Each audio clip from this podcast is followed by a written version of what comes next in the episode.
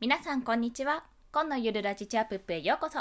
このラジオは時間もお金もつかみ取る。家族全員が豊かに過ごせるようゼロから始める収益化ノウハウやライフハックをお届けします。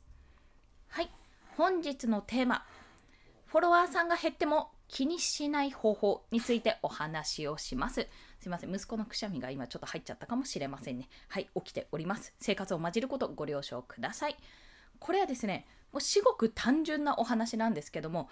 いやまだまだちょっと減ったら悲しいよって思われる方ちょっと共感するなって思われる方はね是非聞いてほしい内容でございます。まあ本当これはたった一つの方法です。たった一つの方法。それは何かというと数より人を見るというところです。要は減ったという事実より残ったって現実に目を向けること。そうです。残っている人に目を向けることということについてまたまあ、どういった経緯でこれをお話しするのかも含めてお話ししたいと思います。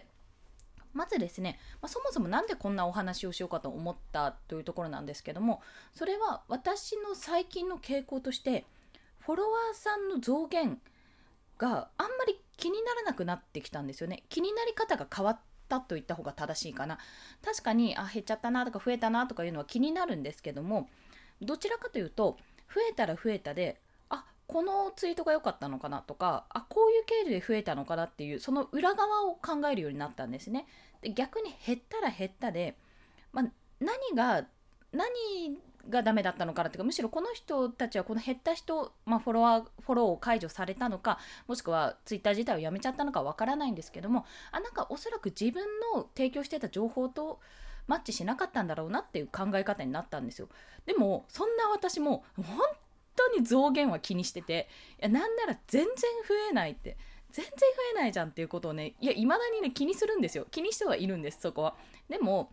そこを今まであ自分のせいだとか自分のツイッターが悪いんだとか運用方法が悪いんだなんか全然私がダメなんだみたいな私自身がダメだからツイッターがうまくいかないんだっていうような風にね考えてしまっていたんですけどもいやいやそうじゃないと。そうではないんだと自分の出している情報が刺さらないだけなんだっていうことに気がついたんですよね。まあ、それもあってちょっと見方が変わったというところなんです。まあ、以前の私だったら自分のツイートに反応がないとか、まあ、いいねが全然つかないとかやっていてもこれ意味ないんじゃないかなって毎日やってるけど意味ないんじゃないって思ったりとかまたもうあフォロワーさんすごい増えたヤッホーって思う時もあればなんかいきなり5人ぐらいバーって解除されてうわマジかって思って悲しむ時とかもうそんなのがこう何て言うんですかこれもう投資してる方にしてみたら失礼な例えかもしれないんですけどもこのビットコイン持ってて上がった下がったみたいな感じなんですよ。上がったやったーあ下がった嘘みたいなそんな感じに思えてたんですね。もうすっごくなんかそういった意味で無駄にこう神経をすり減らしていたような気持ちでしたねそこは。まあ、だったら投資にすり減らせよって感じなんですけども私はやっぱ SNS とかでやっぱ気にしていた時があります。でまあ、これは音声配信もあれこれ渾身の作だったのに全然聞かれないとかね そういったことでしょぼんとしてくれししょぼんとしてくれてなんでしょぼんとしていた時があったんですよでそういった時って大体どんな時か根本的にそれはどんな時かって思ったら自分に自信がない時なんですよね自分に自信がなくて発信してることこれ合ってるかなとかこれ発信してて大丈夫かな聞いてくれるかなとか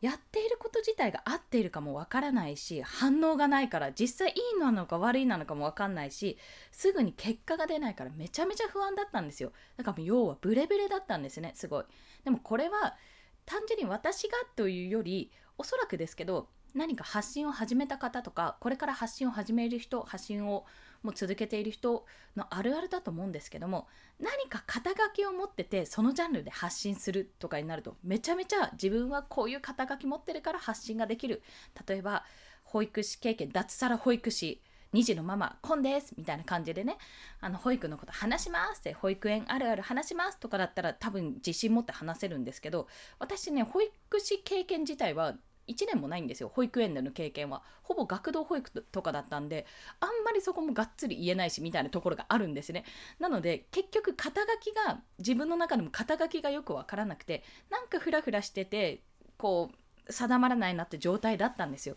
やりたいって。何かを発信したい気持ちはあるのにそこが何なのかがこうばらついてたってところがあったんです。そういった時はすごく自分の放送数再生数も気にしましたしフォロワーさんの増減はめちゃめちゃ気にしていたんですね。そういう気持ちがあったってことに気がついたんですよ。やっぱり人が離れるのは寂しいし嫌われたんじゃないかって思うしあもしかして見放されたんじゃないかとも思ったんですね。でもそこを、まあ、ちょっとひっくり返してじゃ逆に自分がフォローを外す時を考えてみたんですよ。フォロー外す時まあ私あんまりフォロー外したことがないのでそこ分からなくてじゃ自分が物を整理する時ですね。なんかあもうこれ捨てようとか洋服の整理でも何でもいいんですけどもそれを整理する時のことを考えたら大事なのって今必要かどうかだと思うんですよね。取っておくかどうかっていうのもあると思うんですけども今の自分にこれは必要かどうかってところで判断すると思うんです。そう考えたらこのフォローを外されたってことは今その人にとって必要ない私の私の情報は特に必要ないって判断したからそうなったんだと思うんですよ。でそれはお前のこと嫌いだから外したんだよとかあんたの情報全然役に立たないから外したんだよって。まあそういう意味合いもねもう少なからずあるかもしれないんですけどもそうじゃなくてあその人にとって今の私の情報はマッチしなかったんだなって思ったらそうでしょ？要はゴルフ雑誌が欲しくてスポーツコーナーね本屋さんのスポーツコーナー行ってゴルフ雑誌が欲しいのにバスケットボールの雑誌どうぞって言われて渡されても欲しくないじゃないですか。そういうことなんですよ。あそっかそっか。それは嫌いとかうんぬんじゃなくて単に欲しい情報が違かったんだなっていうふうに認識すればすごくその自分をいや自分が嫌われた嫌われちゃうのかなってなんか外されたってそういうことかなって思ったとしてもあそうじゃないんだなって気がつきますよね。そこの気づきも一つありました。でもしかするとあやっぱり聞いていてこの人の情報いいかもと思ったら戻ってくる可能性ももちろんありますし、まあ、逆にあやっぱり違うなって思われたら戻ってこないかもしれないって、まあ、そこら辺はいや、バスケットボール雑誌読んでよって言って渡したところで、結局ね、ゴルフ雑誌が欲しいって言ってるんだから 意味がないので、そこはもう気長にね、じゃあバスケットボール雑誌変えてゴルフ雑誌に転校しようかとか、あバスケは全然受けないから一層全然違う美容系に行こうかなんて、まあ、ふらつくこともあるかもしれませんが、基本的には自分がバスケって決めたならバスケでとりあえず通してみて、そこからバスケを中心にして広げていく。あじゃあバスケだったらじゃあスポーツウェアにしよう。スポーツウェアのスポーツウェアってなんかおしゃれなもの最近出てきたけどなんかこう着こなし難しいよねって。あじゃあおしゃれなスポーツウェアの着こなし方とか調べてみようとかね。そういうふうにこうジャンルをね少しずつずらして発信していけばいつかはもしかするとゴルフの情報雑誌が欲しかった方がそこにヒットして引っかかるかもしれないです。まあそれは一種のあんま一種のやり方ということでちょっと念頭に入れていただきたくて大事なのは要はマッチしてなかったんだなって。嫌い嫌いじゃないとかじゃなくて単なるそこのマッチングのねマッチングの際っていうだけだったんだよっていう話ですね。そこをちょっと自分でも気づけたのは結構大きかったと思っております。そして今残ってる人の方を見るってそれはもちろんそうですよねって。結局抜けていった方のああ行かないでみたいな感じでこう去っていく人ばっかり追っちゃうと今応援してくれている今自分の情報がいいんじゃないか必要としてるって思ってくれてる方が残ってるフォロワーさんの方に目を向けないで自分のね発信がおざなりになってしまったらそれは本末転倒。ということでやはりそこに目を向けて今まで通りまあ今まで通りはちょっとね何かしら手を加えていかないといけないと私自身思うので、まあ、今まで通りじゃなくても自分がこういうスタイルでやっていくってその結果もしかすると今いるフォロワーさんも離脱してしまうかもしれないけどもそれはマッチングがマッチングっていうかマッチうまくマッチしてなかったんだなってことであそういうものだねって思うことにします。はい。しますという話です。だから今いる方に対して、まあ、自分の情報はこういうのですってきっかりねきっかりしっかり自分が提供したい情報はこれですっていうことを伝えていくことが必要なんだなということを痛感しました。改めて痛感したというところですね。まあそしてまあ、なんだかんで言っても気になるもんは気になるんですよ。やっぱり。いやとはいえどもみたいな。そのそれはそうなんだけどやっぱ気になるよねって減っちゃったりするしねって思った時は、まあ、自分の自信をつけるってことですね、まあ、それにつけると。で自分の自信ってどうやってつけるねんって話なんですよ。でこれが SNS って、まあ、大抵の人って大体一番最初って何者でもない人だと思うんですよ。芸能人さんとかが新しくアカウント作りましたとかだったら確かに強くてニューゲームっていうのはあるかもしれませんが大体みんな基本はね初期装備だと思うんですね。普通のニューゲームレベル1から始まるもの。で、まあ、そこからやっぱり何か行動し続けた人が何者かになるわけですよ、まあ、これ私の5ヶ月間のこの変化で言うと最初ね産休中保育士ワーママっていう名前だったんですよ。私。なんか語呂語呂っていうかリズムがいいなって思って、まあ、全くもって意味が分かんないんですけど。でその次に夫を雇いたい2児のママだったんですね、まあ、長時間労働の夫を雇うって、まあ、これはこっそり私の目標というか目的というか一つの通過点としてまだあるんですけども。まあでもそこは別に強く言わなくていいかなって。で今は喋って書ける、まあ、ライトでもピ,、えー、ピクチャーピクチャーの方かな。ピクチャーかな？合ってるかな？でもあの描けるとかのかけるでもできるラジオパーソナリティっていうところでとりあえず名前を付けてるんですよ。これもねコピーちょっと変えようと思ってるんですけどそんな形で最初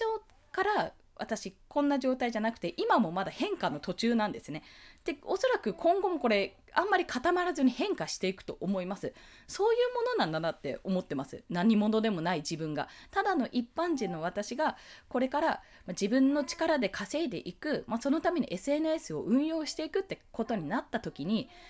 あでも何かしら最初から決めて要は役職を決めて装備品ある程度装備してやっていかなきゃって最初思ってたんですよ。私は保育の話をするぞ子育ての話するぞなんて言ってたんですけどもうねそれは無理変わっていくから人間 そう人間変わっていくんですよ。そこで自分もあの結局のところ、まあ、ラジオパーソナリティなんて言っちゃってますしママと言っときながらおそらくね今ワンオペの方を中心にワンオペになっちゃったからねそっちの方を前面に出してワンオペでも自力で稼げるって2人ね幼児を抱えても稼げるよってことを前面に出していこうかと思ってるんですね。まあ、そういった形で何者でもない人はどんどん変化していくからプロフィールあなんか頑張って頑張って考えてよしこれで決定。えでもあまた変えるの？あでもどうしようどうしようって悩んでる方はとりあえず書いて出そうと。そう。で3日に1遍ぐらい直せばいいです。まあ、多分ねそんな形になると思います。大体見るたびに直したくなると思うのでもうそれでいいんじゃないかと。だってねえいきなりまんじゅう屋だって言ってさいきなり次の日ケーキ屋になってることだってあり得るかもしんないじゃないですか。だっていろいろ試行錯誤でね模索してるわけですから変わっていくのは私は変化は仕方がないことだと思ってます。ただあのそれによってフォロワーさんとかも迷ってしまうのである程度の自分の土台っていうのはしっかり持ってそこから何をするかってことを順々にいろいろ試しながらやって発信していくってことが大切そう感じております。ざっとまとめますと、まあ、気にしないでいる方法ですね。フォロワーさんの増減。あ、減ったなーって気にならない方法としては、減ってしまったもの、あの、去るものを追うんじゃなくて、今残ってくれてる人にまず目を向けるということ。そして自分の土台をしっかり持って発信を続けること。で、何より変化を恐れないことですね。この3つ。この3つを私はこれからも重点重点というか重心重点、まあ、ここを土台として置いてこれからも変化はあるかと思いますが発信をし続けたいとそう感じております。はいということで本日のはあはってなんだ合わせて聞きたいなんですけども過去の放送で何者でもないを脱却する3つの方法という放送をしております。まあ、これもねすごい迷っていた時の放送だったんですけども何者でもないは